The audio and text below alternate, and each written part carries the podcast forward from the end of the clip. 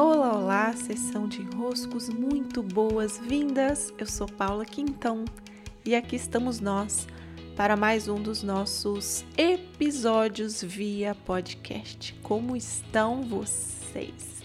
Por aqui, inscrições abertas para a travessia de inverno do espírito selvagem. Dentro da travessia, além de todo o acompanhamento que vai ter lá dentro das sessões ao vivo que vão acontecer, das marcações importantes ao longo do inverno, nós teremos também dois cursos que compõem essa travessia. Um é o curso Modo Abastecer, que eu lancei em janeiro, junto com o Clube dos Impulsionadores. É a primeira vez que ele vem sem ser pelo Clube dos Impulsionadores. E um curso novo, que é de desenvolvimento da nossa percepção simbólica, desenvolvendo a capacidade de leitura do simbólico. Então, estão todas convidadíssimas. Os detalhes estão no meu site paulaquintão.com.br.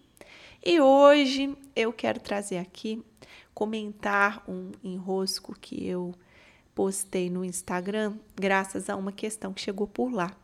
A questão era mais ou menos formulada dessa forma, né? Me perguntava, Paula, é, assim, como que eu posso falar o que eu estou sentindo sem parecer uma cobrança?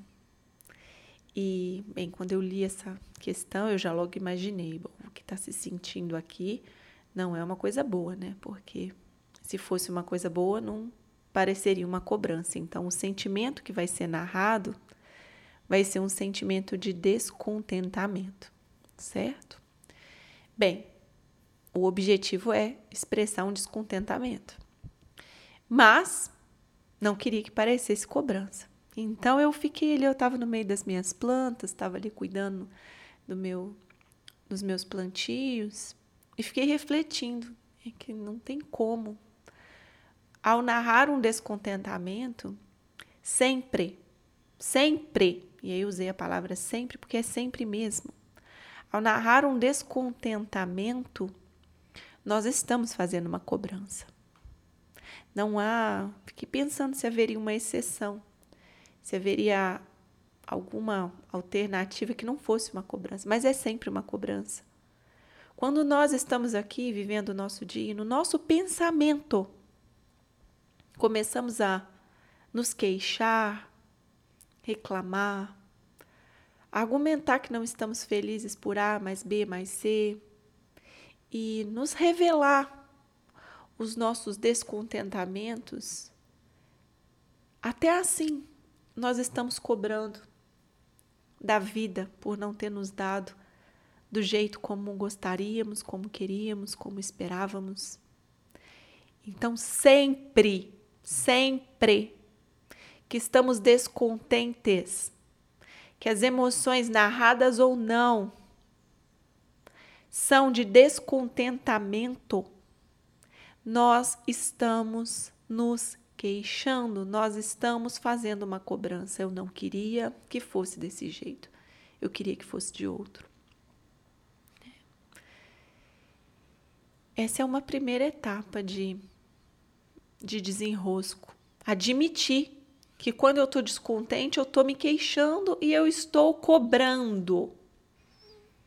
Estou cobrando. Então, a primeira camada que já nos ajuda a passar para outras camadas, que é de fato tratar em nós que cobrança é essa, que exigência é essa, que descontentamento é esse, numa etapa posterior. Mas a primeira e mais importante é perceber que quando eu estou descontente, eu estou cobrando por algo.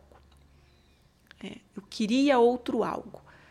E ao expressar isso para alguém, eu queria desse alguém outro algo. E ao expressar isso dentro de mim, eu queria da vida um outro algo de, da vida, de Deus, o que seja. É.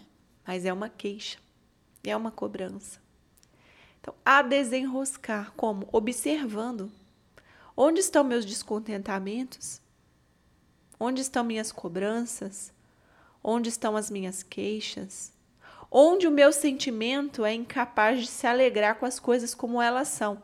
Não uma alegria besta do positivo que está sempre vendo os pássaros cantando mas de uma profunda aceitação da vida como ela é. Né? Então dá uma satisfação da vivência como ela é. Né? Mais do que uma aceitação. Mas a palavra aceitação ela é muito boa. Né? É, um, é um contentamento pela experiência como ela é.